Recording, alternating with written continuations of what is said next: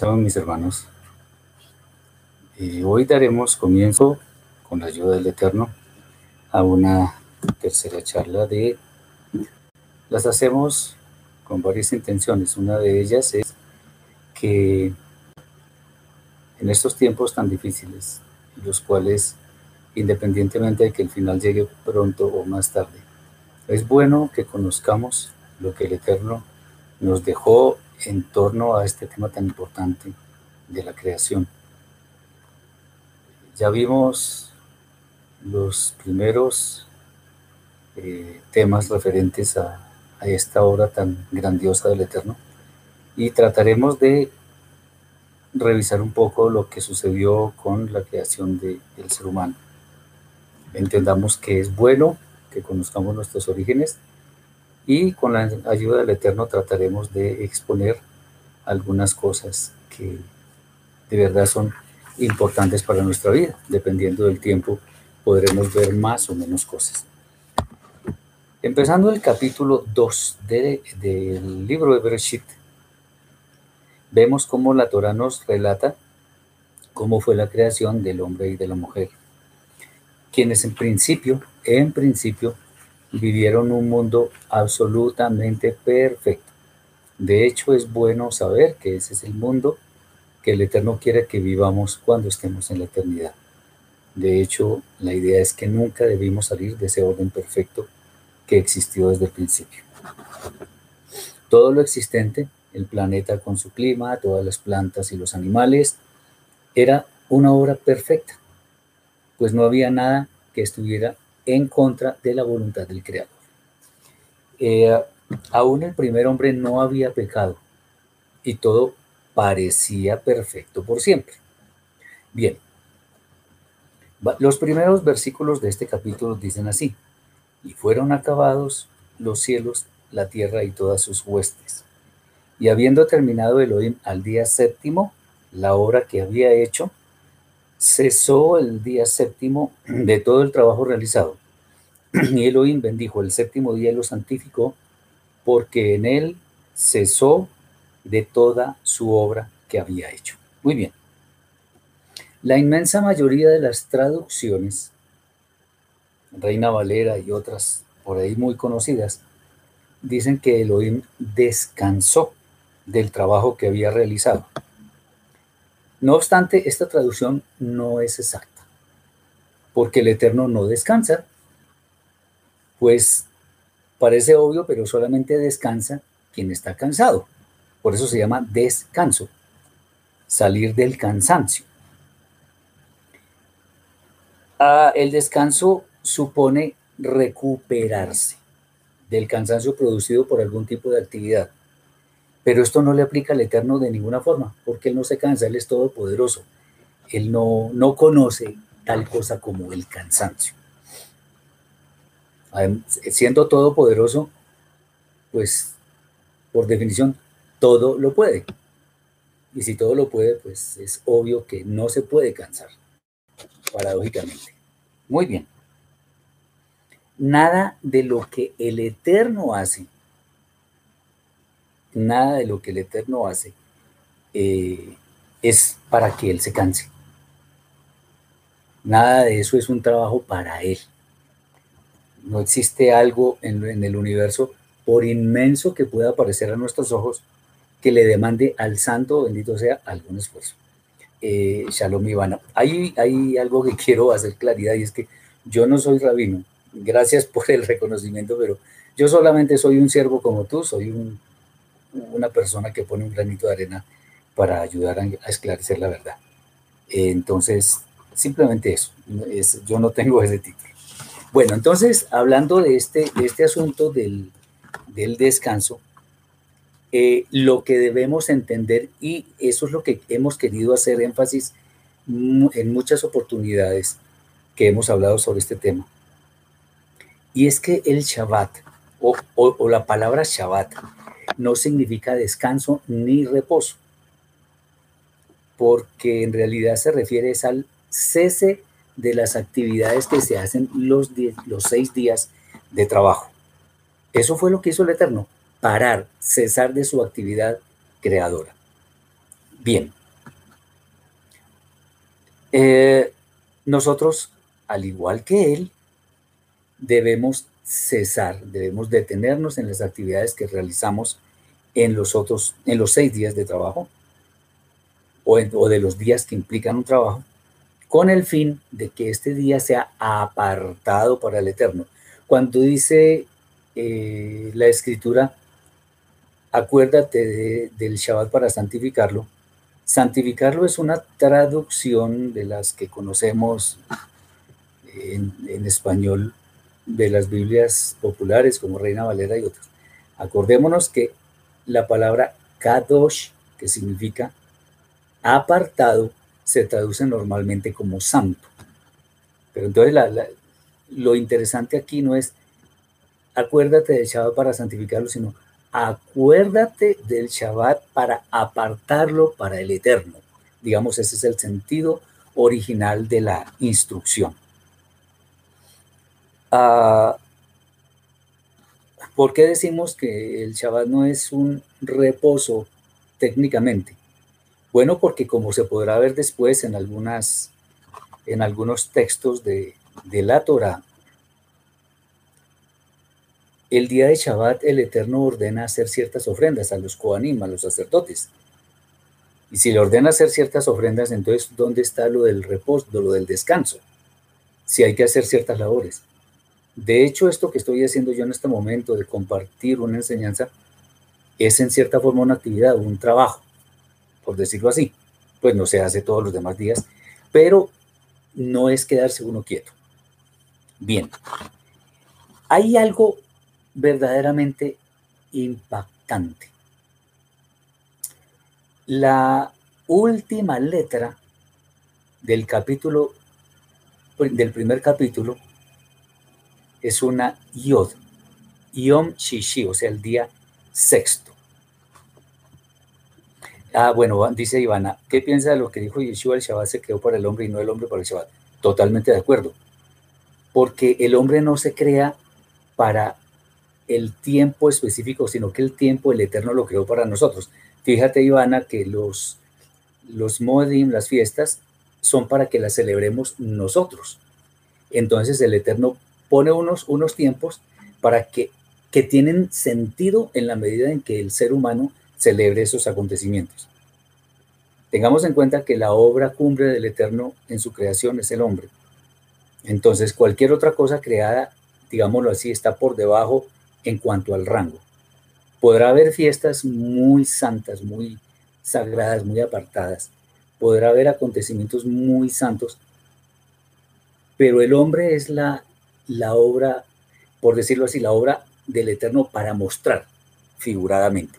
Entonces, toda la creación está, eh, en principio, acordémonos que el Eterno dijo que la sojuzgáramos. Entonces, el Shabbat es para el hombre y no el hombre para el Shabbat.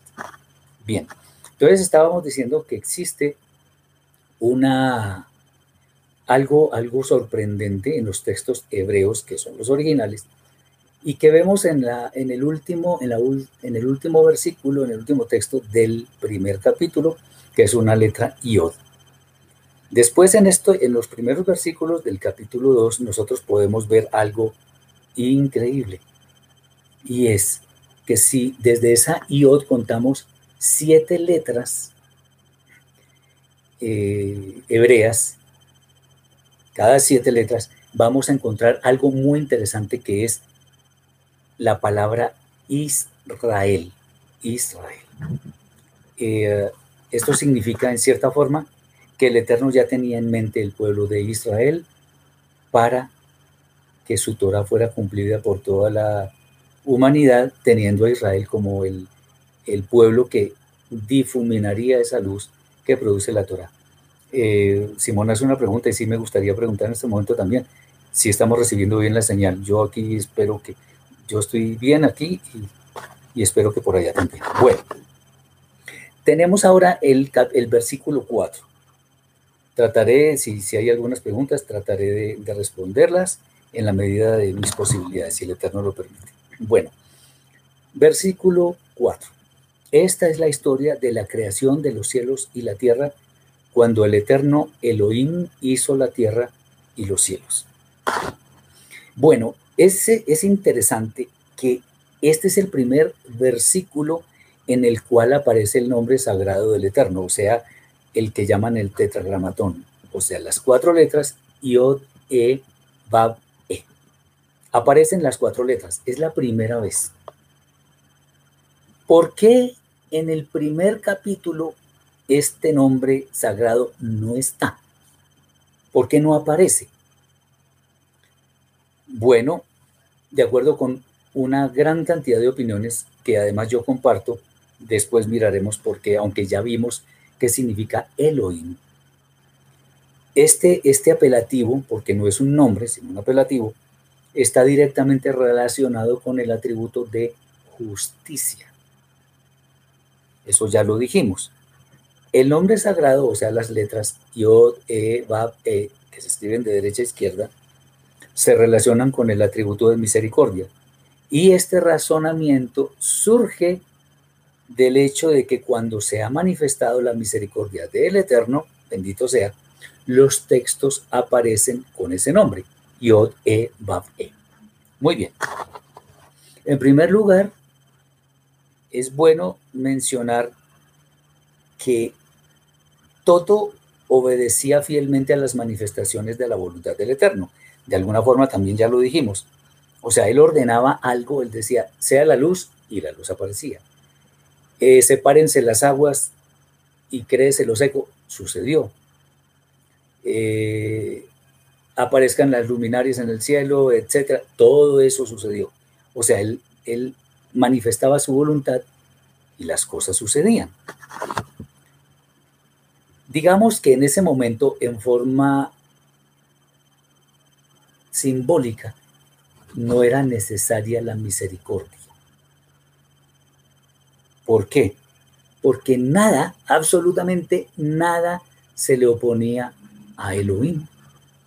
Él con su atributo de justicia daba una orden y simplemente esa orden se cumplía. No había nada que se le resistiera. La justicia era suficiente. De hecho, estaba creando, digamos, cosas, eh, animales, plantas, que no tenían voluntad eh, en la cual pudieran meditar para hacer cosas por su propia cuenta, sino que todo crecía como las plantas por instinto, o sea, por la, la perdón, por la alimentación que recibían de la tierra, los animales instintivamente hacían todo de acuerdo con lo que el Eterno había establecido. Y el hombre no había aparecido. Ahí está el asunto.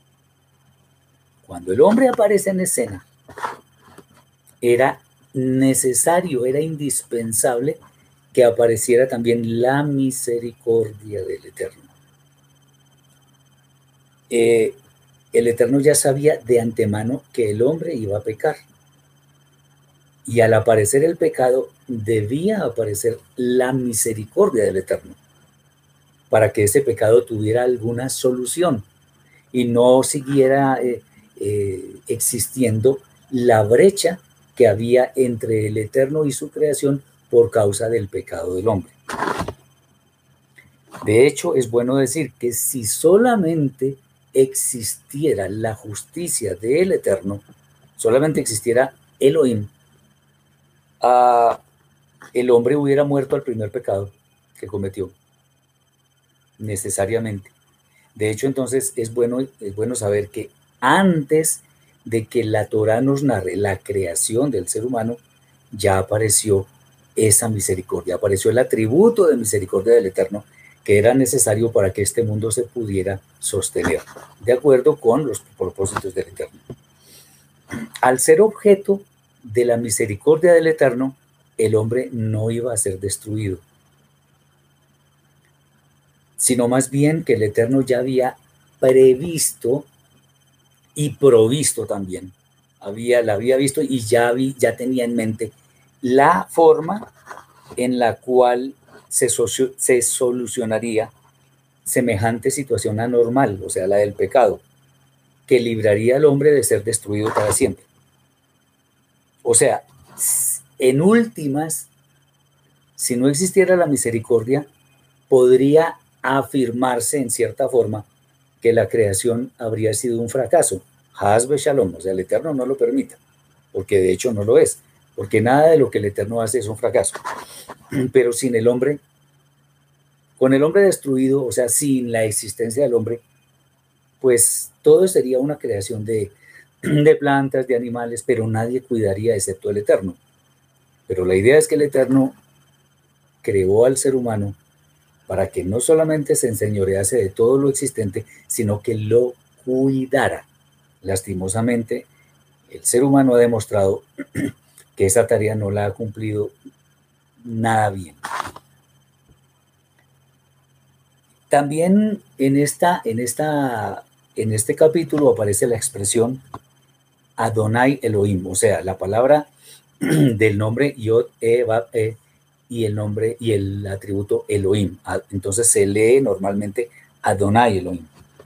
Lo que nos muestra la presencia tanto de los atributos de justicia como de la, de la misericordia. Eh, esto incluso nos lleva un poco por allá al profeta Mijá, Miqueas, que dice qué es lo que el hombre busca, qué es lo que, qué es lo que el Eterno busca de nosotros. Hacer justicia, amar misericordia y humillarnos ante Elohim. O sea, la justicia y la misericordia tienen que estar presentes en nosotros. La justicia para actuar sabiendo que lo bueno es bueno y lo malo es malo, y que siempre lo tengamos en mente, y la misericordia para que tengamos en cuenta que no somos nada delante del Eterno y podamos compadecernos de todas las criaturas existentes. Entonces aparece Adonai Elohim en los textos subsiguientes, porque era necesario que estuvieran presentes estos dos atributos, muy especialmente en la creación del hombre y de la mujer. Obviamente, la justicia, o sea, aparece la misericordia, pero la justicia no es que se haya desaparecido. Porque si no hay justicia, entonces el cosmos estuviera sometido a un caos total. Bien, Versículos 5 y 6. Aún no había ninguna planta del campo sobre la tierra y ninguna hierba había crecido. Porque el eterno Elohim, o sea, las dos palabras Adonai Elohim, no había hecho crecer aún, perdón, no había hecho llover aún sobre la tierra y no había hombre que la trabajara. Ya estamos viendo que el, tema del, del hombre es cuidar la tierra todo lo creado, todo, absolutamente todo, imaginémonos lo que sea, fue creado para el disfrute del ser humano, que es el que haría o habría mejor de trabajar la tierra y beneficiarse de sus productos, según la perfecta voluntad del Eterno. Para que las plantas del campo crecieran, era necesaria la presencia del hombre con su trabajo. Aquí podría preguntar a alguien, bueno, pero es que el Eterno es suficiente para todo. Sí, claro, es correcto. Pero él quería que existiera alguien delegado por él para que hiciera el trabajo en la tierra y poderse deleitar en esa obra que él creó. Claro, él puede hacer crecer las plantas sin ningún problema, puede, puede criar a los animales y todo eso, pero eso es labor del hombre. Muy bien. Aquí viene ya el tema del hombre. Versículo 7. Entonces el eterno Elohim, o sea, atributos de justicia y misericordia, formó al hombre del polvo de la tierra y sopló en su nariz aliento de vida y el hombre fue un ser viviente. Ahí cuando dice ser viviente, la expresión es nefesh haya, un alma viviente. De la creación del hombre, se puede decir sin lugar a dudas que fue un acto personalizado del Eterno. Ningún otro elemento de la creación, ni los animales, ni las estrellas, ni los ángeles siquiera. De ningún elemento se habla tanto en tanto detalle como de la creación del hombre. Por eso siempre hemos dicho, el hombre es la creación o es el sumum de la creación del Eterno. es la criatura más especial, lo que se puede afirmar por el hecho de que el Eterno le dio el dominio sobre todo lo existente. obviamente con la supervisión del Eterno.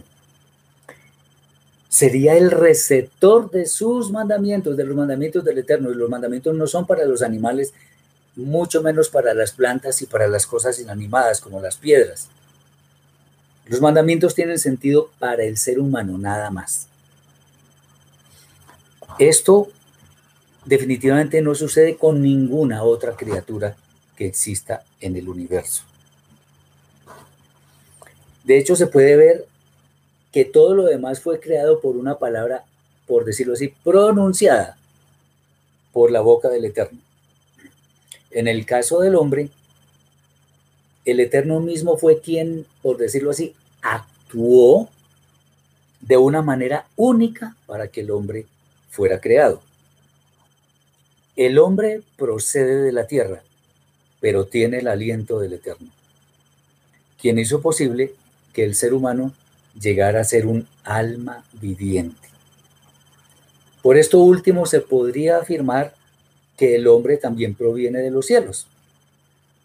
Es del Eterno de quien proviene la vida.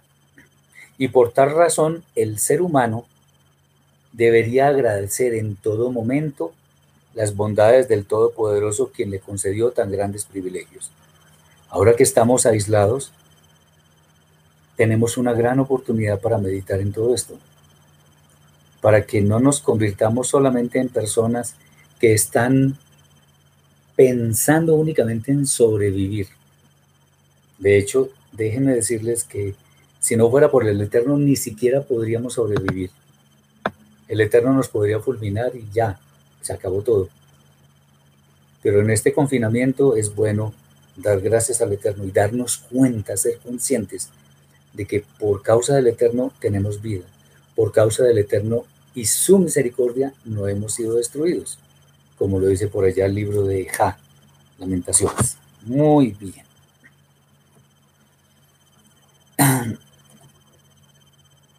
Aquí hay algo interesante que quiero compartir también con ustedes. El hombre fue tomado de la tierra. La tierra acá se,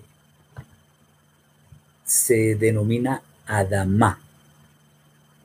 El subsuelo, la tierra, Adamá. El hombre que proviene de la tierra, de la Adamá, es Adam. La sangre que tiene el Adam, que es el hombre, es Dam. Y el color de la sangre que tiene, o sea, el color del Adam que tiene el Adam es rojo, que es Adom. Aquí es donde vemos una gran riqueza y una gran cohesión entre las palabras de la lengua hebrea especialmente en los textos de la Torá. El color rojo, Adom, es típico de la sangre que es Dam, que está dentro del hombre que es Adán, que fue creado de la tierra que es Adama. Lo estamos viendo, ¿verdad?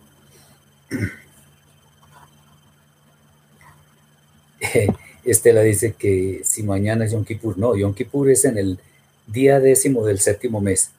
Estamos apenas en el segundo mes. Falta un poquito para llegar allá. Bien. Versículos 8 y 9 dice, y plantó el eterno Elohim un jardín en Edén al oriente, y allí puso al hombre que había formado. Miren lo interesante, dice que había formado. O sea, el eterno se apersonó de la, de la formación del hombre, él mismo lo moldeó. E hizo el eterno Elohim, otra vez la expresión, que del suelo brotara toda clase de árboles gratos a la vista y buenos como alimento. Puso también en medio del jardín el árbol de la vida y el árbol del conocimiento del bien y del mal. El Edén era un jardín perfecto en el cual debía estar el hombre. Era un lugar con el clima perfecto también para que el hombre habitara allí y lo cuidara. Además contenía dos árboles muy importantes que son el árbol de la vida y el árbol de la ciencia del conocimiento del bien y del mal.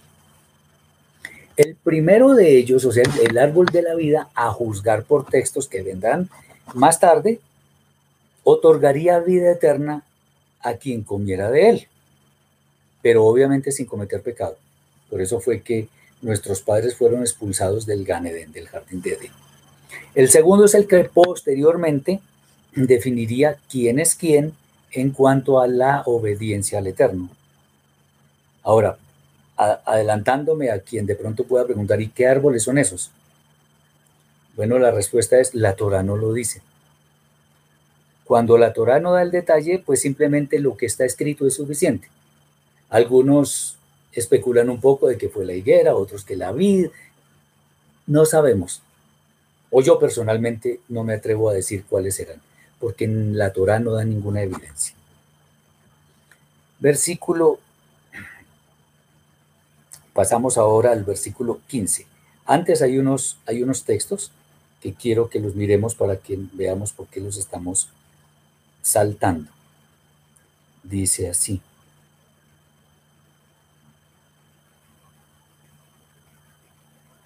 Y salía del Edén un río para regar el huerto, de allí se repartían cuatro brazos. El hombre del uno era Pisón, y este es el que rodea la tierra de Javila, donde hay oro. El oro es de esa tierra es bueno, hay allí también Bedelio y Once. El segundo, el nombre del segundo río es Gijón, este es el que rodea toda la tierra de Cush. Y el nombre del tercero es Idekel, este es el que va al oriente de Asiria. Y el cuarto es el río Prato, o sea, el que llaman el río Eufrates. Y seguimos con esto, o sea, son, son detalles que tienen que ver con la majestuosidad de la creación del Eterno. Versículo 15. Y el eterno Elohim, otra vez la expresión, el eterno Elohim. Eh, Marta dice, todo lo quedó perfecto, la desobediencia cambió todo. Exactamente, así es. El Eterno no puso al hombre en el mundo para estar ocioso, sino para trabajar. Es interesante anotar que muchas de las cosas que existen son llamadas vanidad en el libro de Coelet en el libro de Eclesiastés. Sin embargo, es bueno decir que en los textos del libro de Coelet, cuando se habla de vanidad, del trabajo nunca se dice que sea vanidad, pues el trabajo es digno porque sirve para conseguir el sustento. Además fue al hombre a quien el santo de los santos, el eterno bendito sea, designó para esta tarea. De su mujer nunca se dice que trabajara en el jardín. Dice Marcela, ¿cómo es posible que el árbol de la vida, que el Eterno diera vida eterna sin poder comer de él? No, es que era para vida eterna. Lo que pasa es que el hombre pecó tan rápido que no alcanzó a comer de él y por eso fue expulsado. Tan simple como eso. No alcanzó. Y por eso el Eterno lo expulsó porque no podía comer de ese, de ese fruto, pecar eh, eh, y estar pecando y vivir eternamente. La vida eterna con pecado no es posible. Eh, dice Ivana, el árbol de la vida es como el de Yehezkel 4712, tiene hijas de medicina. Bueno, puede ser, así es. Bien, versículos 16 y 17. Y el eterno Elohim ordenó al hombre.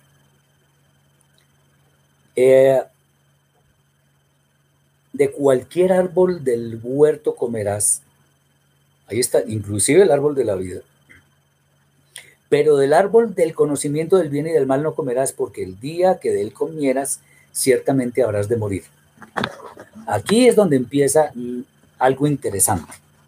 El Eterno es soberano sobre todo lo que existe, todo. Y le establece una prohibición al hombre. De manera que demuestre su obediencia. En este momento solo existía una prohibición. La Torah tiene muchas prohibiciones, pero en este momento existía una sola. Si no violaba esa prohibición, podría vivir por siempre. Al declarar la muerte, si había desobediencia por parte del hombre, el Eterno nos está mostrando que el ser humano tenía el poder, el potencial de vivir eternamente. O sea que nunca moriría. Mientras el hombre no pecara, es evidente que podía comer del árbol de la vida, el cual fue prohibido una vez pecó. O sea, ¿qué pasaría si nadie en el mundo ni Adán ni Jabá hubiera comido de ese árbol, allá estaríamos todos en el jardín, sin ropa, pero santos perfectos. Así de simple. Versículos 18 al 20. Y dijo el eterno Elohim, otra vez el eterno Elohim. No es bueno que el hombre esté solo. Le haré una ayuda opuesta a él. Eso es lo que está escrito, opuesta. Porque, bueno, vamos a, vamos a leer los textos y explicamos. El eterno Elohim había formado la tierra todos los animales del campo y todas las aves de los cielos.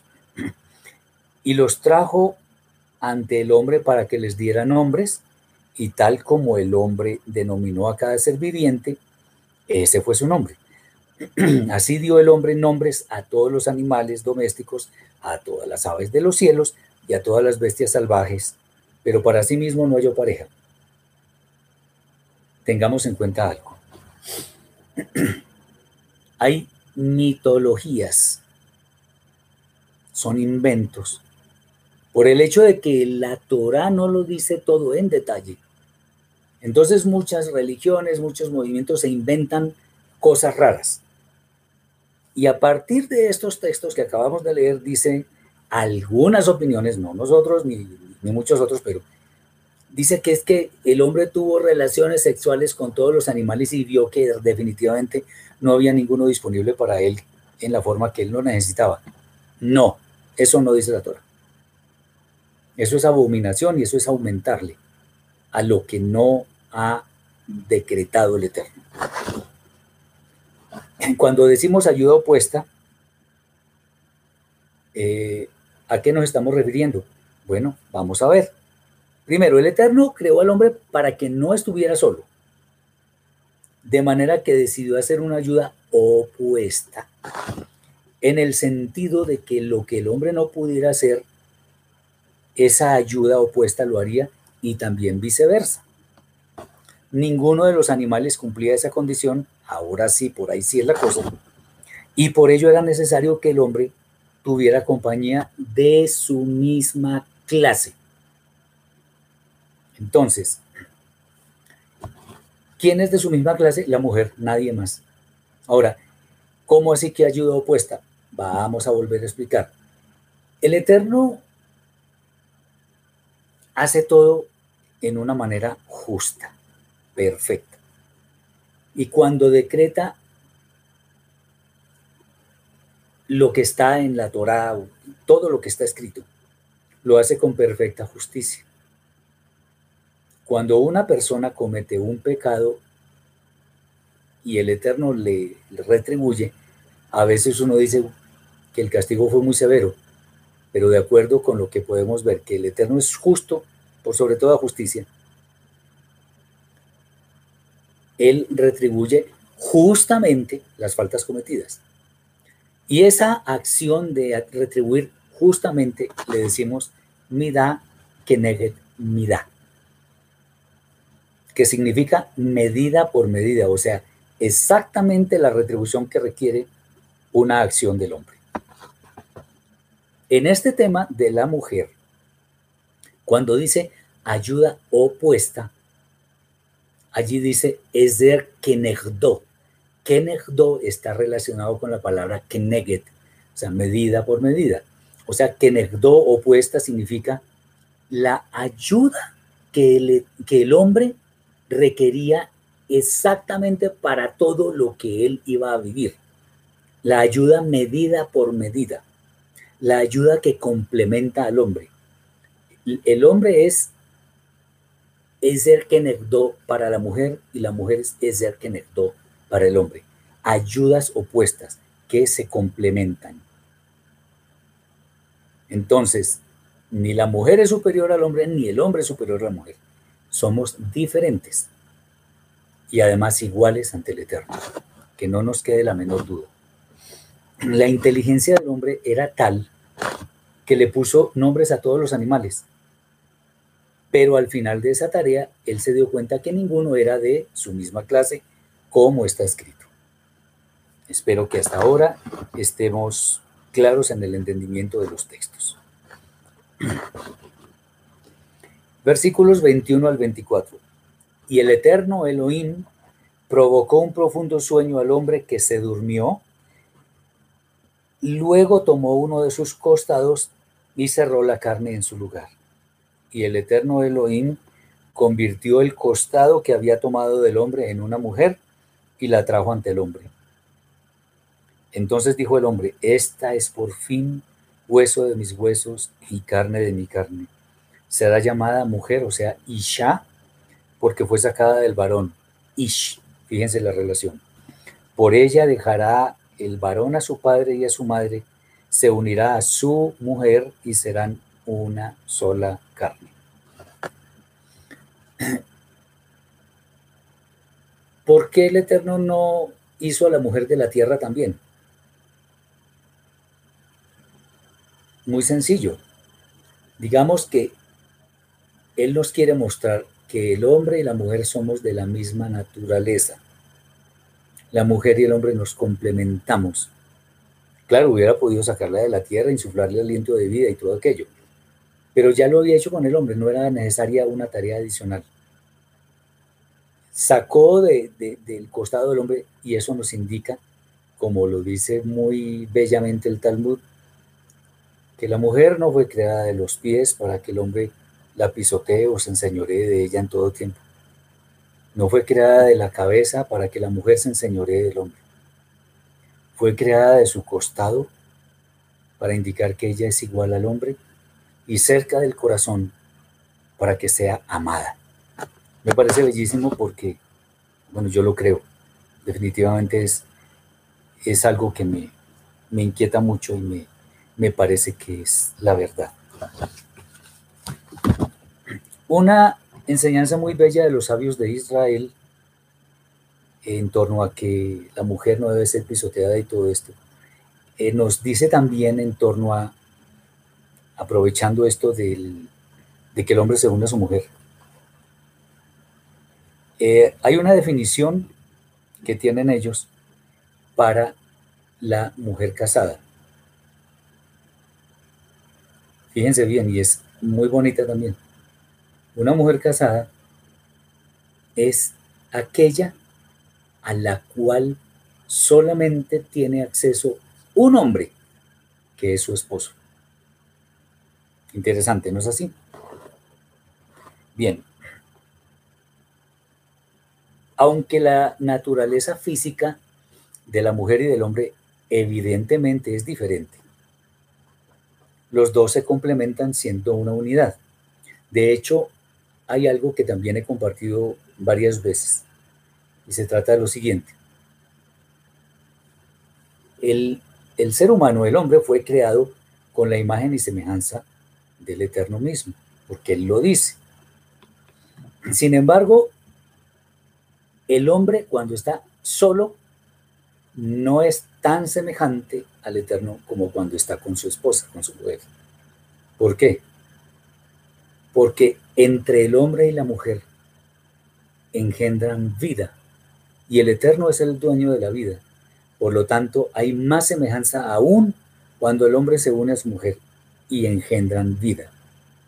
Es algo que también me ha impactado muchísimo. Y finalmente, eh, bueno, dos cosas.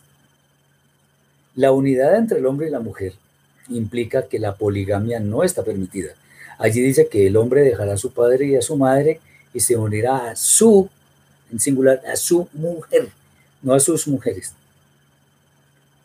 Eh, el hombre se une a una sola mujer, no se une a varias. Entonces la poligamia no es permitida. Que haya habido algunos varones famosos, por cierto, como David, como Jacob, como Salomón, tuvieron muchas mujeres o varias, en fin, no significa que eso esté permitido. No de ninguna manera. Y aclaro, cuando el Eterno en la Torá le dice a los reyes que no tengan muchas mujeres, no es porque les esté dando permiso de tener varias, sino que conociendo el corazón del ser humano, del hombre, que podía tener mujeres sin límite, dijo, pues para que no peque, al menos para que no se le vayan las manos en pecado, tenga cuidado de no tener tantas mujeres, porque eso lo va a perder, como efectivamente llevó a Salomón a la perdición en algún tiempo. Entonces, tengamos en cuenta, un hombre para una mujer. Ahora, habrá países en los cuales existan más mujeres que hombres, otros donde existan más hombres que mujeres. Pero la distribución demográfica, como también lo he explicado en otras oportunidades, la distribución demográfica del planeta nos demuestra que la relación entre hombres y mujeres es más o menos uno a uno. Eso nos dice algo respecto de la escritura, que nunca se equivoca. Muy bien. Eso es un, uno, son apartes del capítulo 2 del libro de Bereshit.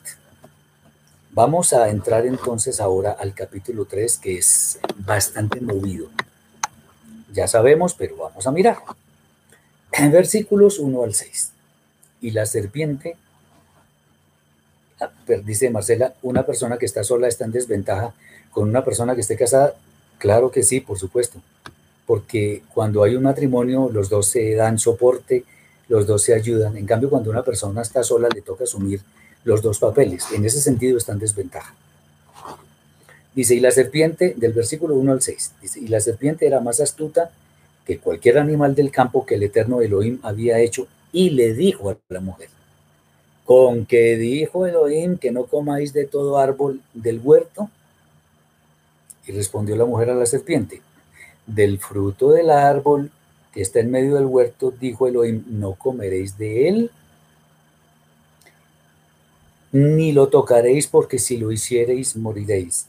Le dijo entonces la serpiente a la mujer, no habréis de morir, no habéis de morir por cuanto Elohim sabe que el día en que lo comáis se abrirán vuestros ojos y seréis como Elohim, conocedores del bien y del mal.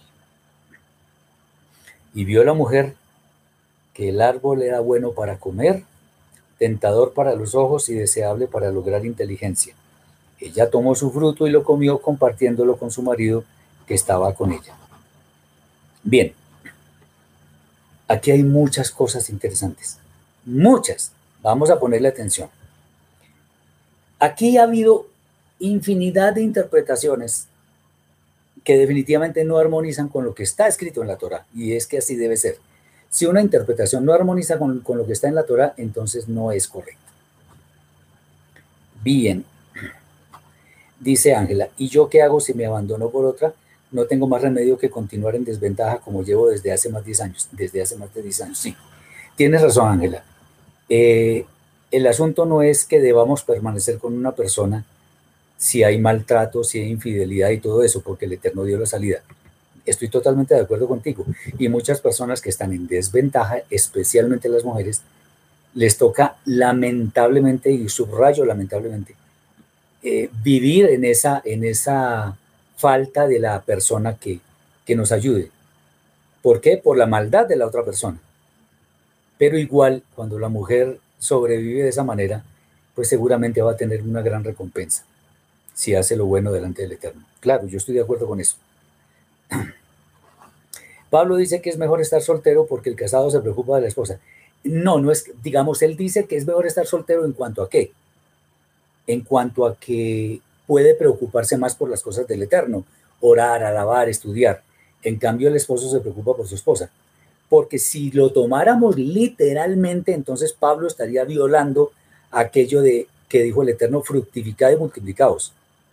Pero ese no es el sentido con que Pablo da esta instrucción, sino que dice, pues con tantas cosas que existen en el mundo y viendo que yo puedo dedicarme al estudio de la Torah y a la hora del Eterno, es mejor estar soltero, lo dice él, pero de esa forma, no para violar los mandamientos del Eterno, porque Pablo era muy ortodoxo, era seguidor de Yeshua y por lo tanto creyente en el Eterno. Bien, entonces aquí hay varias precisiones que es bueno hacer en torno a esas interpretaciones tan extrañas que han surgido. En Jacob, Santiago capítulo 1, versículos 13 y 14 dice así. Fíjense que es bueno a veces navegar por toda la escritura porque el contexto puede ser toda la escritura misma. Dice, nadie que está tentado que está siendo tentado diga, estoy siendo tentado por Elohim, porque Elohim no es tentado por el mal, ni él provoca el pecado a nadie. Provocar el pecado pues tiene que ver con la tentación, sino que cada uno es tentado cuando de su propio Yetzerara, su propia mala inclinación, es atraído y seducido. Esto nos muestra que en ninguna manera el Eterno causó que la serpiente hablara para eventualmente tentar a Adán y a Jabá. De ninguna manera. Eso no, eso es decir que el Eterno se contradice. El único caso, entendámoslo bien, el único caso eh, de un animal que la escritura registra en cuanto a que el Eterno abrió su boca para hablar fue el asna, la burrita del profeta Bilam. En las Biblias normales, eh, las traducciones normales llaman Balaam, porque las circunstancias del momento lo ameritaban de sobra. Pues este hombre, en unión con el rey Balak, pretendía con ciertas artimañas maldecir al pueblo de Israel y el momento era especialmente peligroso para el pueblo escogido. Eso lo podemos ver en Bemidbar Números, capítulo 22, versículos 21 al 33. Leer eso sería muy bueno porque ahí vamos a entender.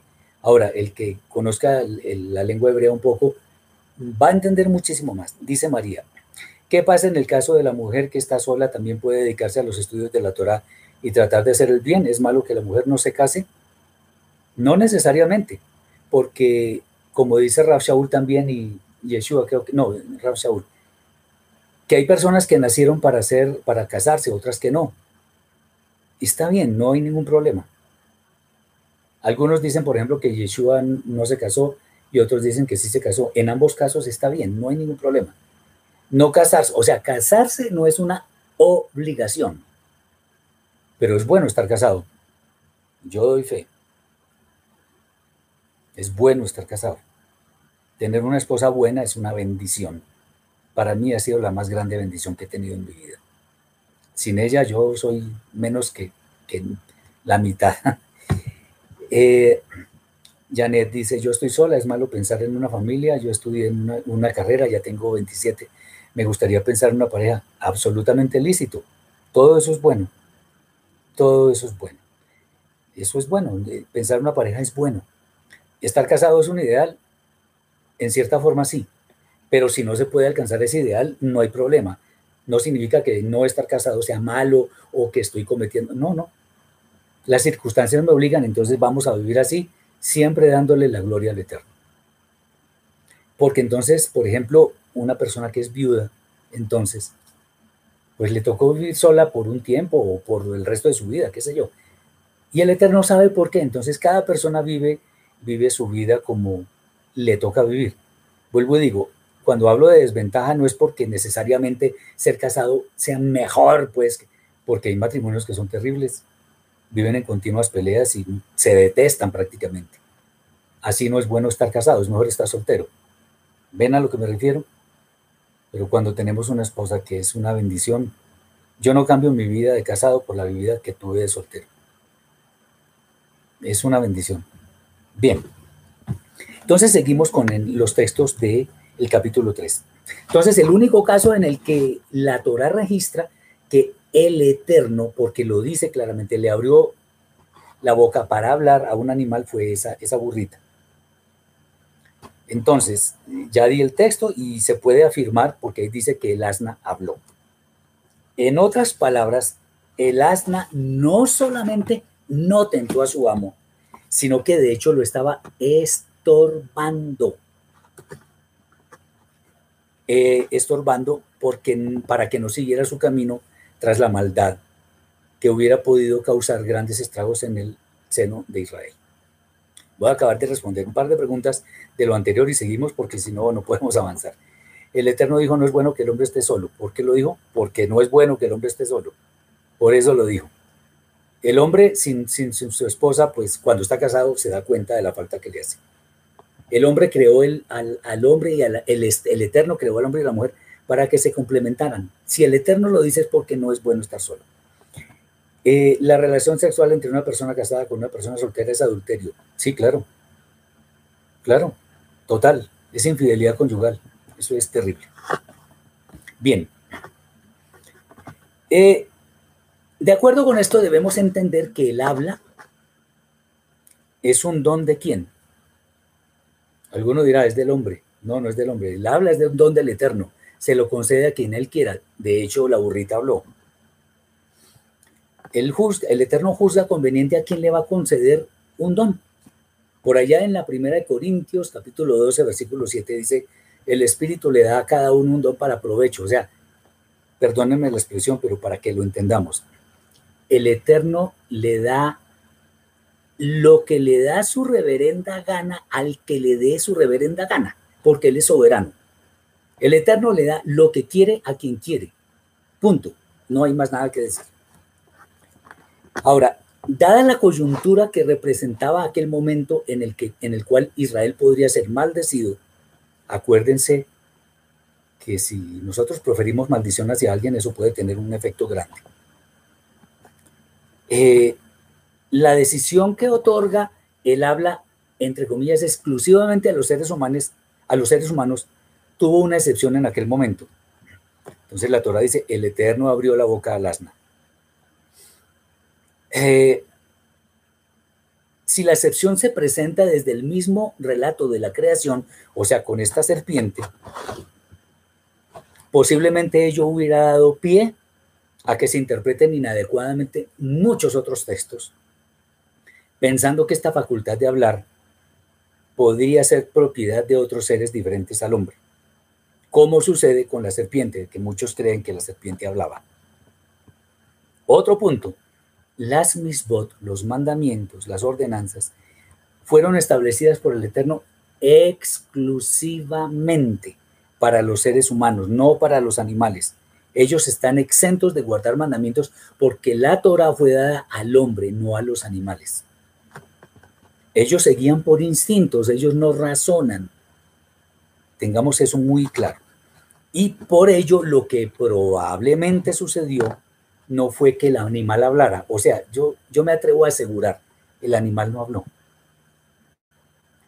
Sino más bien que como los mandamientos son para los seres humanos, no para los animales, ¿qué pudo haber pasado? La serpiente estaba en el árbol del conocimiento del bien y del mal. Estaba ahí. Y en una forma, digamos, un poco seductora, se estaba enroscando en ese árbol. Y Eva entonces a sabiendas de que ella, de que ella era superior a, esa, a ese animal y que la serpiente estaba allí, pensó, se imaginó, yo soy superior a la serpiente. La serpiente está en ese árbol y, va a comer, ¿por qué yo no? Debe ser, porque los seres humanos somos buenísimos para imaginar, imaginarnos una película completa de, de ciertas cosas. Debe ser que Elohim cree que vamos, que Elohim sabe, sabe, que vamos, que si comemos somos iguales a Él y no quiere que eso pase. Entonces, eh, lo que ella pudo haber pensado en su interior se convirtió en lo que aparece en el diálogo que está escrito en la Torá. Recordemos que la Torá no se puede interpretar toda literalmente porque si no cometemos unos errores terribles. Y vamos a ver ahora por qué no se puede interpretar literalmente. Bien, de hecho, este hombre eh, tan famoso que fue Maimónides dice, dijo que la Torah, el que interpretara la Torah literalmente es un tonto. Yo comparto esa, esa opinión. Dice Simón, si Adán estaba con Eva, ¿por qué le permitió que tomara el fruto prohibido? Porque Eva es libre, era libre. Él no era el dueño de Eva. Eva era libre. Si uno se casa con su esposa, uno no puede ser el policía que esté a toda hora tratando de que ella no haga cosas malas, porque entonces ella debería ser un policía con nosotros mismos y también verificando a toda hora que no hagamos las cosas mal, y eso no es posible. Eva era libre, era hecha a semejanza del Eterno. No podemos tampoco echarle la culpa a Adán, como muchos hacen, de que no, que como Adán era el sacerdote de su hogar, entonces no debió estar lejos de Eva. No, tampoco exageremos. Eso tampoco está escrito. No exageremos. Eva era libre y decidió hacer cosas que no estaban bien hechas. Recordemos el, episodio de, de. Ella era, digamos, ella salió sola y bueno, tuvo un problema. Eh, dice que eh, la, la, la, Torah no habla directamente de la masturbación. Es pecado masturbarse. Pues lo que pasa es que ahí se está haciendo algo que podría ser compartido con la pareja idónea. Entonces, básicamente eso. No podríamos establecer aquí doctrina sobre eso porque mal haríamos. Eh, dice que según la lectura Adán estaba con Eva. ¿Cómo podríamos deducirlo? Él estaba mirando la película así y entonces viendo que Eva comió y se sintió mal y comió... Eh, no, no, no necesariamente. No necesariamente. Podía tener alguno... O sea, no podemos aumentar a lo que está escrito en la Torah ni tampoco disminuir. Dice Roger, si Eva hubiese comido y Adán no, ella hubiera muerto, hubiese sido, hubiese habido misericordia. No, yo no soy, o sea, voy a responder, espero que no me tomen por grosero. Yo no soy el Eterno, el Eterno es el que decide sobre eso. Pues misericordia la tuvo con los dos cuando pecaron. Claro, no sé qué hubiera pasado que solamente uno de los dos hubiera pecado y, y el otro no. Dice, aunque Eva comió primero el pecado, cae en responsabilidad del primer hombre, el pecado entró al mundo por un hombre, ¿es correcto? Bueno, digamos entre los dos, comparten la responsabilidad. Y como el hombre tiene esa condición de que es cabeza de la familia, entonces, en últimas, se le atribuye responsabilidad a él. Pero vuelvo y digo, no es para que el hombre esté a toda hora vigilando a la esposa, no, no. Pero aquí sucedió de esa forma que la, mujer utilizando su libertad hizo lo que hizo y pecó. Ambos pecaron pero no murieron. ¿Por qué? Si murieron. O Adán y Eva están vivos. No están vivos, ellos murieron. Lo que pasa es que, que acordémonos cuando dice la escritura, para el Eterno un día es como mil años y mil años son como un día. Adán no cumplió mil años, cumplió 930 y murió. O sea, figuradamente murió el día que comió el árbol. ¿Me hago entender? Bien. Ahora, viene algo interesante que he explicado en otros videos, pero que de pronto para las personas que no los han visto es bueno que lo entendamos. En el libro de revelaciones, Apocalipsis, capítulo 12, versículo 9 y capítulo 20, versículo 2, podemos leer que se menciona algo así. La serpiente antigua que se llama Diablo y Satán. Si, digamos, si observamos los pasajes en los cuales aparece uno, una serpiente como, como un objeto central, veremos que además de esto que ya hemos mencionado, existe un texto en el cual el Eterno, allá en el libro de números, para Shave Alotja, si no estoy mal. Eh, hay, una, hay, hay algo que el Eterno le ordenó hacer a Moshe y fue elaborar una serpiente de cobre y colgarla de un madero, de un mástil, para que cuando alguien mirara a la serpiente por haber sido picado por otras serpientes, fuera sanado. Adán culpó a Jabá y Jabá culpó a la serpiente. ¿Por qué? Porque así somos los, los seres humanos. No asumimos nuestra responsabilidad, sino que culpamos a los demás. Esos pecados vienen desde, el principio. Así somos los seres humanos, lamentablemente. No asumieron su responsabilidad. Bueno, este, esta serpiente de cobre posteriormente fue destruida por el profeta Hisquiyá o Ezequías en, en capítulo, en Bet, o sea, Segunda de Reyes, capítulo 18, versículo 4. Esto nos muestra que la serpiente que engañó a a Javá, a Eva, es llamada el diablo y Satán, que en realidad no era otra cosa diferente a la propia mala inclinación de la mujer. Al menos en lo que se refiere a este pasaje. Obviamente, tenemos que tener en cuenta que sí hubo un animal, una serpiente, o sea, el animal que se arrastra por la tierra. En el, jardín de Edén estaba ese animal. Sin duda también estuvo en la escena de la tentación de Javá.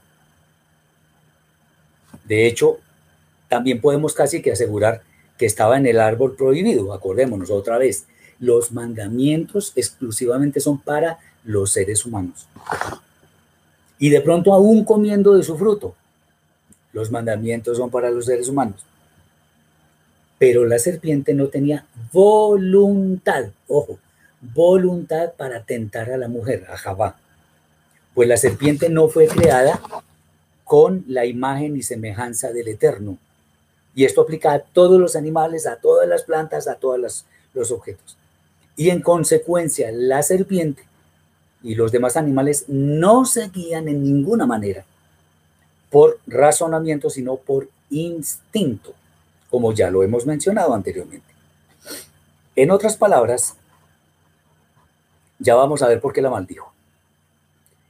Dice, al parecer la serpiente caminaba. ¿Dónde está escrito eso? De que la serpiente caminaba. Me gustaría ver dónde dice eso. Ya, la serpiente entonces lo que estamos viendo es que no habló para tentar a Jabá, sino que Jabá libremente tomó la decisión de comer del árbol prohibido sin medir lo que vendría después detrás de ello. Pero entonces, ¿fue una serpiente la que engañó a la mujer? ¿Cómo es el asunto? Lo que hemos ilustrado nos conduce eh, a entender que este pasaje debe ser interpretado de otra manera. Sobre la maldición de la serpiente ya vamos a hablar. Si la serpiente no habló, entonces es mejor afirmar que esta serpiente representaba la tentación. Obviamente que hubo intervención de la serpiente, que estaba en el árbol y ya lo que hemos dicho. esa serpiente representaba, representaba todo aquello que tentaba a ir en una dirección diferente de los designios del Eterno. Si revisamos un poco los anteriores textos que hablan de una serpiente antigua, vemos que necesariamente están relacionados con el pecado y las tentaciones que llevan a él. Aquí el contexto es toda la escritura. Por ello, la serpiente, entendiéndose como la personificación del pecado, algún día será destruida totalmente eh, para que los justos puedan acceder a la eternidad sin su presencia. Antes de la Torá estábamos esclavos del pecado. Con la Torá fuimos conscientes del pecado. Con la venida de Yeshua somos tenemos el potencial de ser libres del pecado, o sea, libres del poder del pecado y en la vida eterna seremos libres de la presencia del pecado. Muy bien. Entonces, esto nos conduce a ver en la serpiente un símbolo de la mala inclinación del ser humano que no existirá en el Olam Jabá, en la vida eterna. Del momento en el cual Adán come del fruto prohibido, no se dice nada adicionalmente, pues el pecado fue suficientemente grande. Pero lo que sí se puede afirmar es que el pecado eh, eh, es que él, perdón, él accedió a lo que su mujer Javá compartió con él sin analizar tampoco las consecuencias, que de hecho fueron muy duras. Bueno, vamos a seguir. Esto está interesante. Vuelvo, vuelvo y digo, sobre la maldición de la famosa serpiente vamos a hablar. Versículo 7. Y los ojos de ambos se abrieron y se dieron cuenta que estaban desnudos. Entonces cosieron hojas de higuera y se hicieron delantales. Hemos de ver varias enseñanzas en este pasaje también. En primer lugar, hacer delantales con hojas de higuera nos revela, nos revelan las acciones según nuestro propio esfuerzo, nuestras acciones carnales, tratando, tratando de agradar y de justificarnos ante el Eterno. Vamos a ver cómo es el asunto. La higuera es una planta que al brotar de la tierra, en cierta forma el hombre puede contribuir a su crecimiento. O sea, si una planta se nutre adecuadamente, lo más seguro es que crezca sana y por ello podemos decir que el hombre en alguna manera incide en la vida de la higuera. Por lo tanto, esta acción representa nuestras fuerzas, nuestras obras imperfectas, que no son aceptas ante el trono de gloria. Acordémonos que el hombre fue puesto en el jardín para cuidarlo, para labrarlo. Entonces esto que estamos afirmando tiene bastante sentido. Bien, también es interesante ver que antes de desobedecer, ojo con esto que aquí viene lo más interesante, Adán y Jabá no eran conscientes de que estaban desnudos, o más bien la desnudez era una circunstancia secundaria, que era opacada por su gran pureza y por su gran santidad. Solo después de comer el árbol prohibido, se dieron cuenta de la inconveniencia de su desnudez, desnudez física. Sin embargo, cabría preguntarse, ¿por qué habrían de avergonzarse de estar desnudos si además no existían más personas? Interesante. ¿Por qué tendrían que saber que su desnudez no era buena? Interesante. El Eterno no creó a Adán como una especie autómata o como un robot. Sin duda alguna le concedió una, una inteligencia muy privilegiada que no solamente le permitió poner nombres a todos los animales, sino también razonar sobre todas las cosas, incluido el hecho de saber si son buenas o son malas. De manera que el hombre cuando fue creado tenía toda la capacidad de saber si actuaba bien o actuaba mal. Eh, dice Ángela, la desnudez, según entiendo, es un reflejo de la inocencia.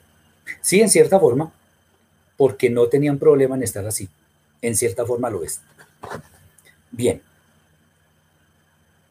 Por ello podemos entender esta reacción de cubrirse en sus fuerzas además porque se trató del primer acto de desobediencia que introdujo una brecha muy grande con el creador del universo.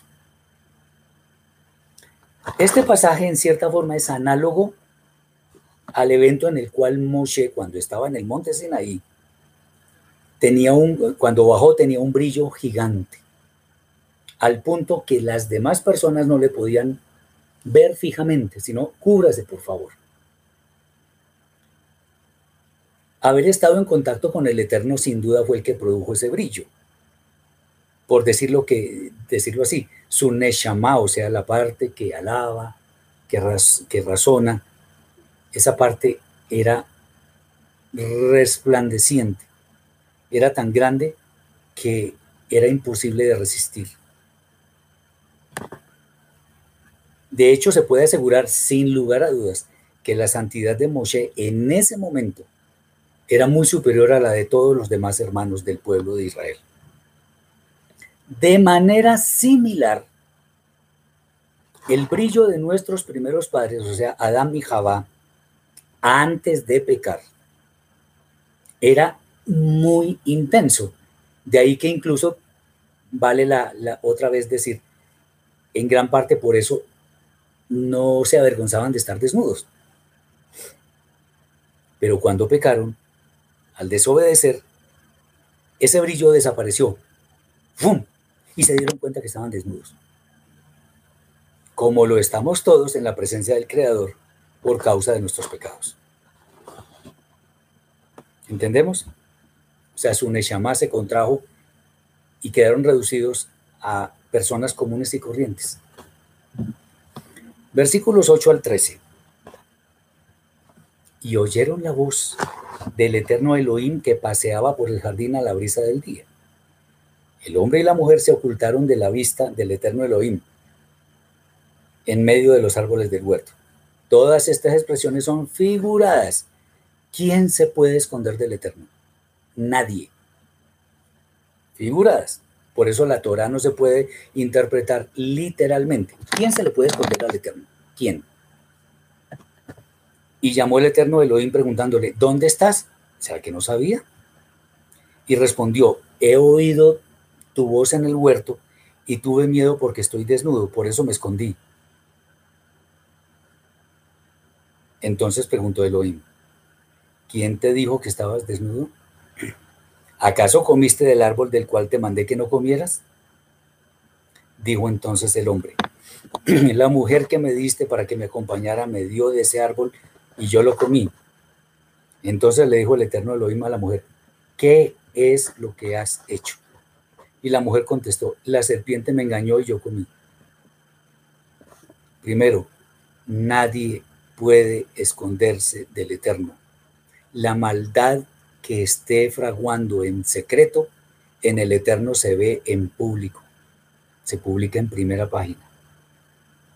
Él sabe, el Eterno sabe todo y lo escudriña todo.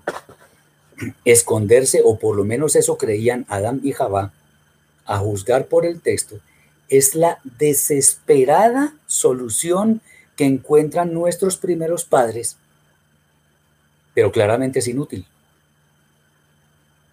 Dice Javier, entonces sus conciencias cambiaron. Más que su conciencia, cambió su, su condición de inocencia, de santidad, para convertirse en una condición carnal, en una condición mundana. La mujer que me diste implicaba que Dios tenía cierta culpa. No,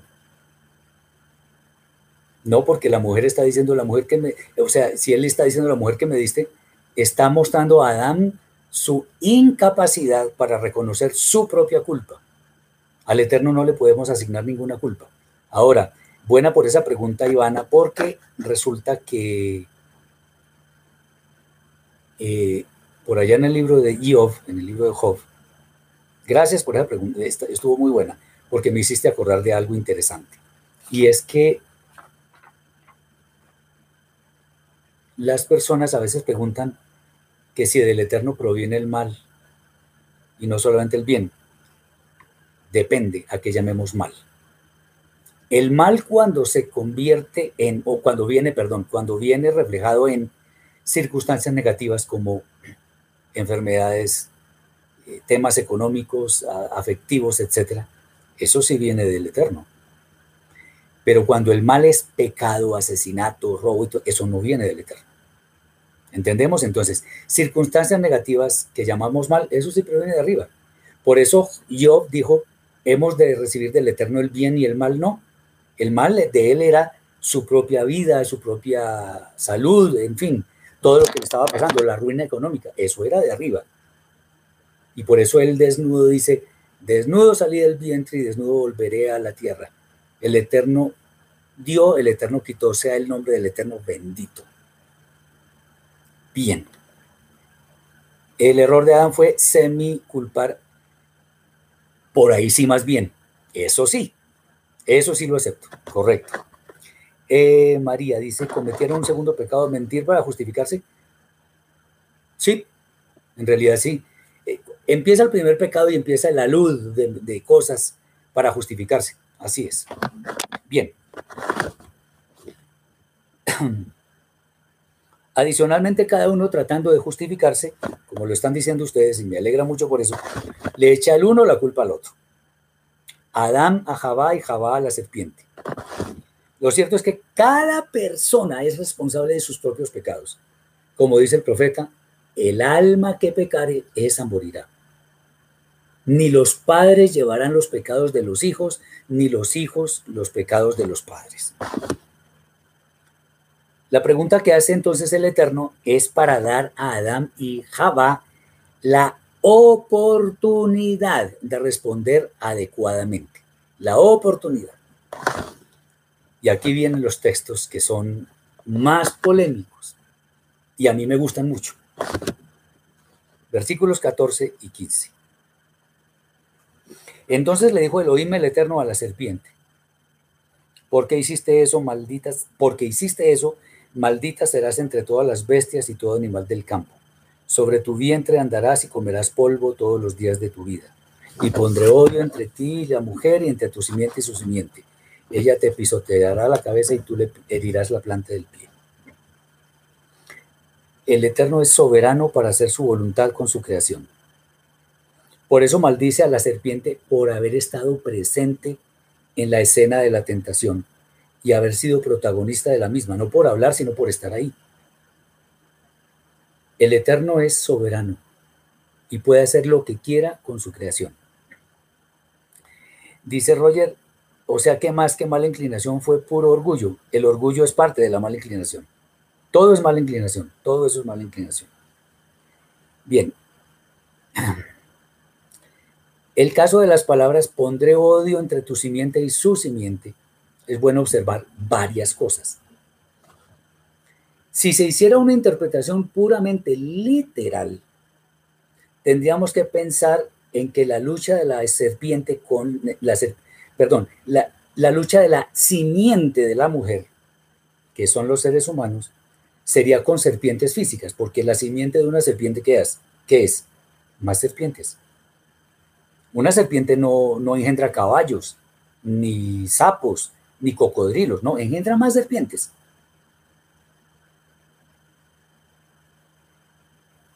Mi madre me preparó un té en Shabbat y me lo tomé, cometí pecado. ¿Por qué? De ninguna manera. No entiendo por qué. Bueno, entonces, una serpiente engendra más serpientes. Eso es normal.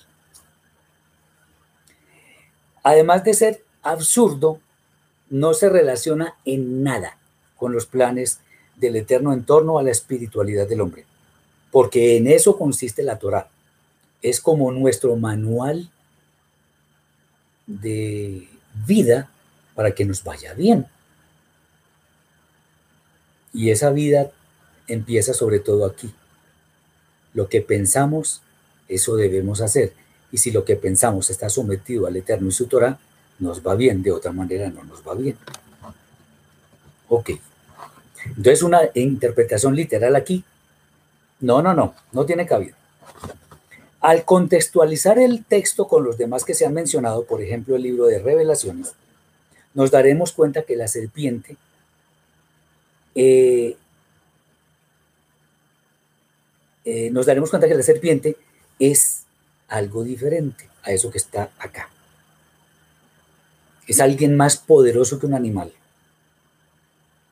Y como lo hemos dicho en tantas oportunidades, ella encarna nuestra mala inclinación, nuestro yetzerará que es el mayor enemigo contra el que tenemos que luchar, al que también se le llama diablo.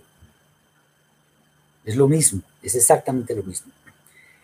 Con, con, con el tema que alguien estaba diciendo que la serpiente que caminaba o no sé qué. No, porque el Eterno creó todo según su especie. No ha habido ninguna evolución y no ha habido ningún cambio en los animales que el Eterno creó. Es una forma de eh, reforzar aquello de que la serpiente iba siempre a arrastrarse. No es porque antes no lo hiciera, sino para que se diera cuenta el hombre que todo tiene su recompensa. Si Eva vio a la serpiente en el árbol y todo aquello, el Eterno le da a entender a, Adán y a Javá que la serpiente ya más que eso iba a arrastrarse todo el tiempo. Y en eso consistía su maldición. La expresión ella te pisoteará la cabeza implica la muerte de la serpiente a manos de la simiente de la mujer. Entendamos, ¿qué es simiente de mujer? Porque muchos dicen que Yeshua, el Mashiach, nació de mujer. Pues yo también nací de mujer. ¿Qué ser humano no ha nacido de mujer? Ninguno. Todos nacemos del vientre de una mujer. Entonces, simiente de mujer se refiere a toda persona a todo ser humano. Dice Marcela, ¿no sería injusto que el Eterno maldijera a la serpiente por estar presente en la escena del primer pecado si sabemos que los animales no tienen razonamiento? El Eterno es soberano sobre su creación. ¿Qué pasa si yo estoy haciendo una vasija de barro, como hablan del alfarero en la carta a los romanos, creo que es? ¿Qué pasa si yo estoy moldeando una vasija de barro y de pronto no me gustó y simplemente la boto, la rompo y eso? ¿Estoy pecando? No estoy pecando. El Eterno hace con su creación lo que Él quiere y no podemos ni siquiera cuestionar esos designios.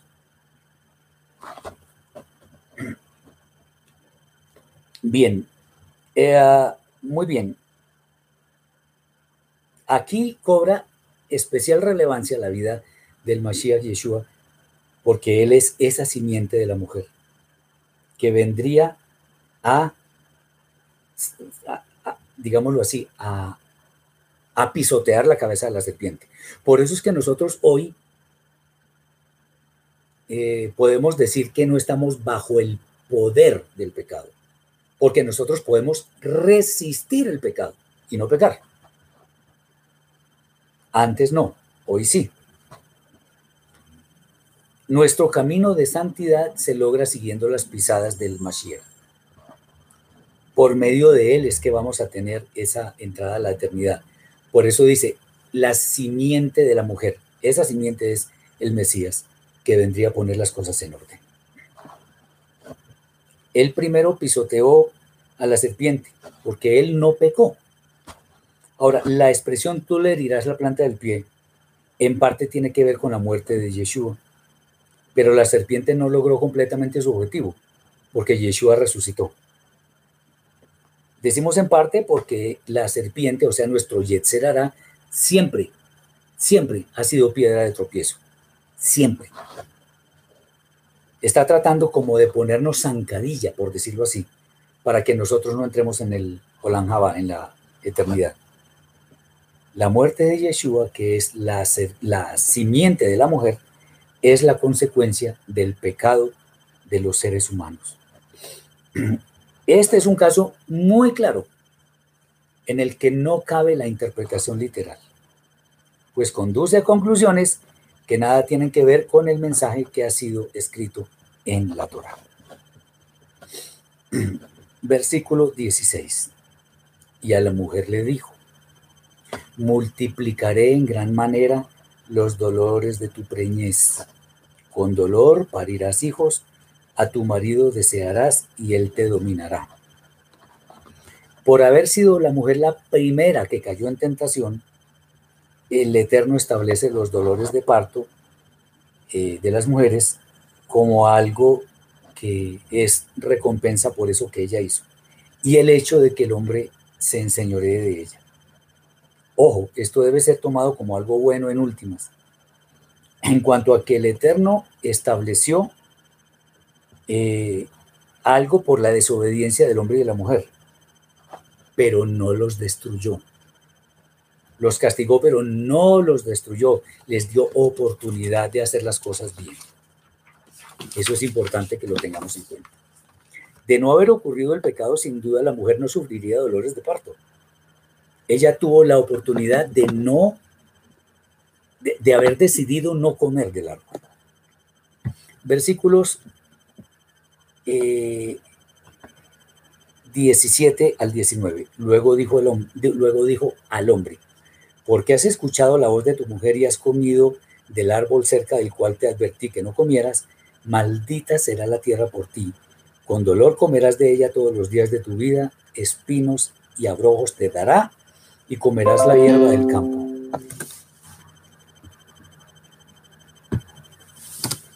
Con el sudor de tu rostro comerás el pan hasta que retornes a la tierra, ya que de ella fuiste tomado, fuiste formado, perdón, pues polvo eres y al polvo volverás. Ojo, aquí dice, por haber escuchado la voz de la mujer. En este caso, ¿por qué? Porque la escuchó para algo malo. Pero tengamos en cuenta que el hombre debe escuchar la voz de su esposa, mucho más si es una mujer virtuosa hay que escuchar a nuestras esposas.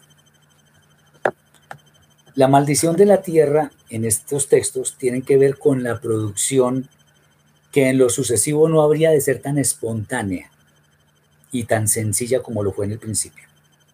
Por causa de la desobediencia del hombre, el trabajo ha de ser oneroso, ha de ser pesado. Si no hubiera existido desobediencia, el trabajo en ninguna manera sería gravoso, pues el hecho de que el Eterno estableciera esta nueva condición es porque antes no existía. Asimismo, cuando muera el hombre, ha de volver a la tierra. De no haber desobedecido, el hombre tendría el potencial de vivir eternamente. De otro lado, aunque entre los esposos sea importante eh, que, el hombre escuche a la mujer, no es que sea una norma. Como acabo de decir, es, esto es una excepción porque Jabá lo llevó a hacer algo malo. Siempre debemos discernir todo lo que pasa en nuestra vida. Versículo 21. Y Elohim, el Eterno, hizo para el hombre y su mujer túnicas de piel y los vistió. Hay comentarios encontrados respecto de este, de este texto. Muy bien, dice Sandra, nuestra mala inclinación es como un león rugiente buscando a quien devorar. Totalmente de acuerdo.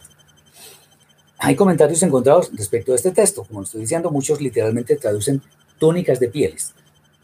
Aunque en realidad lo que el texto da a entender es que la cobertura era para cubrirse la piel. Ciertos comentaristas argumentan eh, que dichas coberturas estaban adheridas a su piel. Y esto indica que lo más probable es que efectivamente fueran hechas de pieles de animales que murieron. Ah, esto último nos muestra entonces una figura tipológica del Mashiach, quien con su obra expiatoria cubrió nuestros pecados intencionales, pero también la misericordia del Eterno, quien a pesar del pecado de nuestros primeros padres, ya tenía una provisión para cumplirlos, para cubrirlos. Pero por otro lado, haber sido vestidos por el Eterno mismo, además con pieles, representa varias cosas. Existe una provisión del Eterno, quien siempre quiere lo mejor para nosotros. También, segundo, tenemos necesidad de cobertura, porque nuestra desnudez en todos los órdenes resulta vergonzosa. Algún día el Eterno enviaría a la perfecta cobertura para nuestras faltas, haciendo la verdadera rectificación de la destrucción causada por el hombre. Finalmente, lo que el Eterno designe siempre será mejor que lo que indiquen nuestros propios deseos.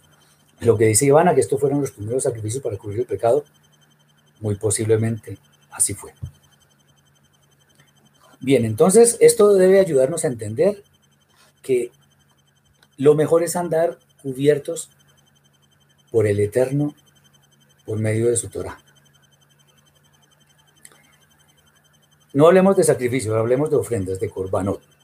Dentro del jardín hubo un sacrificio, yo no lo sé. Es una, es una opinión que fueron ofrecidos animales o que el Eterno los, los les quitó la vida para darles eh, a nuestros primeros padres la cobertura. Puede ser. Pero sacrificio no, porque un sacrificio es algo diferente a un corbán. Bien, versículos 22 y 23.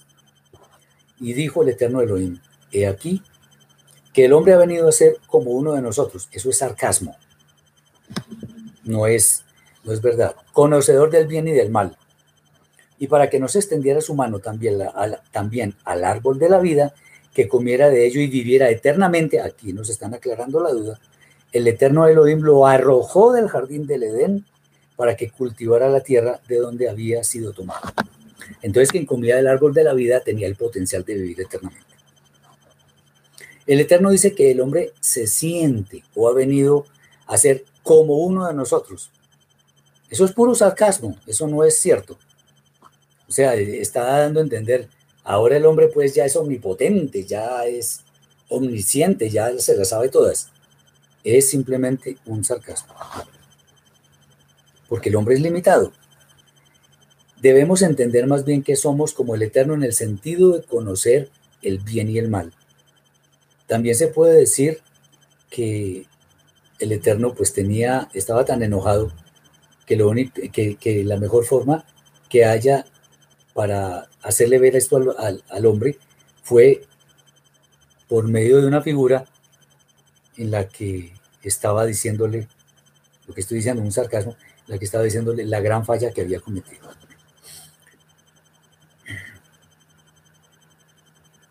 la, condición espiritual santa que tenían nuestros primeros padres se degradó por completo.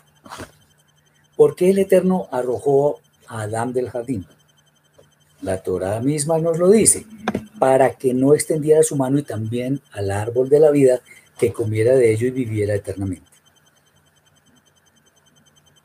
Entonces, ya hemos dicho que la perfecta justicia del Eterno no admite que una persona viva eternamente, pero también viva en pecado.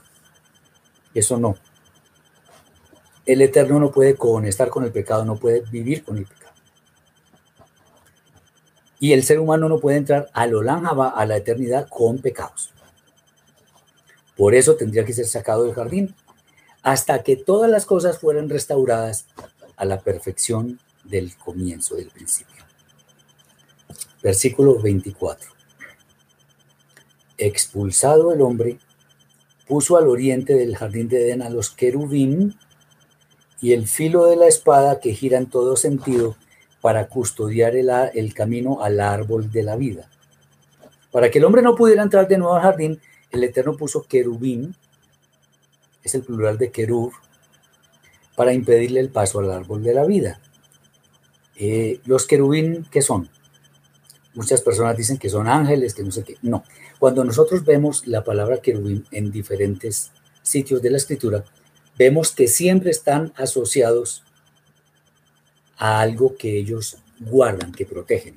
Entonces, por ejemplo, los querubín que estaban encima del arca del pacto están protegiendo el arca, las tablas de la Torah.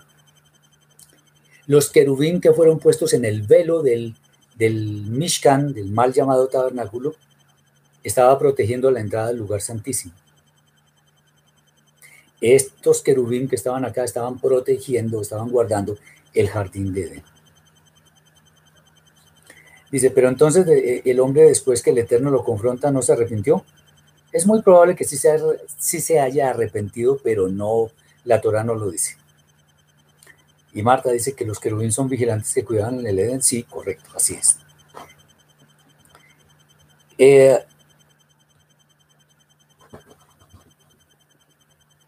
entendamos entonces que los querubín tienen una connotación de protección, de guardar, de cuidar. Lo mismo el querubín protector que aparece en Ezequiel capítulo 28. Muy bien. Eh, es bueno otra vez hacer el énfasis en que, aunque muchos asocian a estos seres con ángeles, la escritura, nunca habla de eso en forma explícita, nunca dice que son malajim, eh, porque los malajim son enviados del Eterno a misiones específicas. Bien, dice Marcela, si el hombre hubiera comido el árbol de la vida después de haber pecado, no hubiera tenido una segunda oportunidad. No, es que el hombre, el Eterno no iba a permitir eso. Por eso los echó. Eso no iba a pasar nunca. Nunca hubiera pasado eso. El Eterno antes de que comieran del árbol de la vida, entonces simplemente lo sacó del jardín. Así de simple, para que no lo hiciera. Podríamos seguir mucho tiempo más en los capítulos 4, 5 y la primera parte del 6 de la Parashá Bereshit. En realidad el capítulo 6 y los que siguen también tienen grandes riquezas. Pero digamos, aquí estamos viendo los orígenes del universo, los orígenes del ser humano, de la tierra, de todo lo que existe, el origen del pecado. También la primera profecía en torno a la simiente de la mujer que vendría a redimirnos. Esto nos debe llamar a estar pendientes de hacer Teshuvah por todo aquello que hemos hecho mal. La creación, yo por ejemplo en estos días de aislamiento, He escuchado el sonido de los pajaritos, nítido. Es una delicia que el primer sonido de la mañana sea el cantar de los pajaritos y no un carro. Es muy bello salir y mirar el cielo y ver que la contaminación o no existe o es mínima. Es una bendición poder respirar aire puro. Es una bendición que el Eterno nos haya dado tantas cosas. Aunque las hayamos disfrutado y le hayamos dado gracias muchas veces, sigamos dándole gracias. Este aislamiento nos permita, o más bien no, no solo nos permita, nos impulse más bien a reconocer las grandes maravillas de la creación, las grandes bendiciones que tenemos por el solo hecho de estar vivos, de tener vista, tacto, escuchar, oler, saborear, de poder dar testimonio de lo que el Eterno ha hecho por nosotros. Es una bendición inmensa. Y en este aislamiento, donde no sé cuánto tiempo falte para el fin, no estoy inculcando terrorismo ni nada por el estilo, pero antes de que todo acabe, es bueno al menos que conozcamos lo que sucedió al principio. A veces estamos tan enfrascados en nuestro propio mundo que se nos olvida de dónde venimos, cuál fue la razón para que el Eterno creara todo, por qué existen los animales, las plantas, el aire, las estrellas y sobre todo por qué existimos nosotros. Espero que esto haya sido de gran bendición para sus vidas, para mí lo ha sido, y espero que el Eterno les guarde, les proteja, les sobreabunden bendiciones, les lleve siempre a humillarse ante Él, para que las vidas de todos sean verdaderamente transformadas después de esta gran pandemia que estamos viviendo y de la cual estamos siendo protegidos por la bondad y misericordia del Eterno. Que Él los bendiga, los cuide y fructifiquen en gran manera. Shabbat Shalom y Shavuot.